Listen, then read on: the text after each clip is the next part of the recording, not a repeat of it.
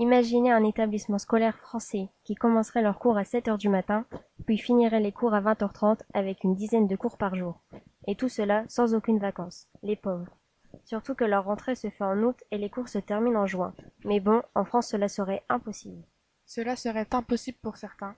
La fatigue, la colère des étudiants français les pousserait à faire des manifestations et se révolter contre l'éducation nationale. Mais pourtant, cela se passe en Chine.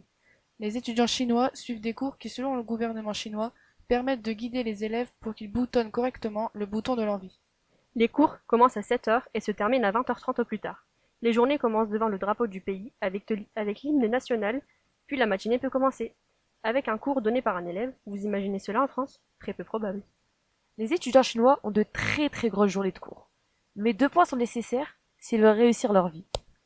Le goût pour les études et l'acquisition des connaissances sont très importantes. Prenons l'exemple du lycée de Shanghai. Grâce au témoignage d'une étudiante française partie étudier en Chine, nous savons grâce à elle qu'une classe peut contenir 40 à 50 élèves et parfois même 70. En vue du nombre d'étudiants et des horaires de cours, pas étonnant que les salles se transforment en dortoirs. De plus, les étudiants sont obligés de faire le ménage dans les salles de cours en fin de journée. Bien que le système d'éducation français soit compliqué, il faut bien reconnaître que celui de la Chine l'est beaucoup plus.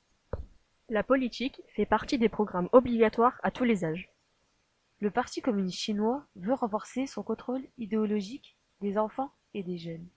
Le président indique qu'il faut éduquer la nouvelle génération dans le sens du Parti communiste chinois. C'est une forme de propagande envers la jeune génération.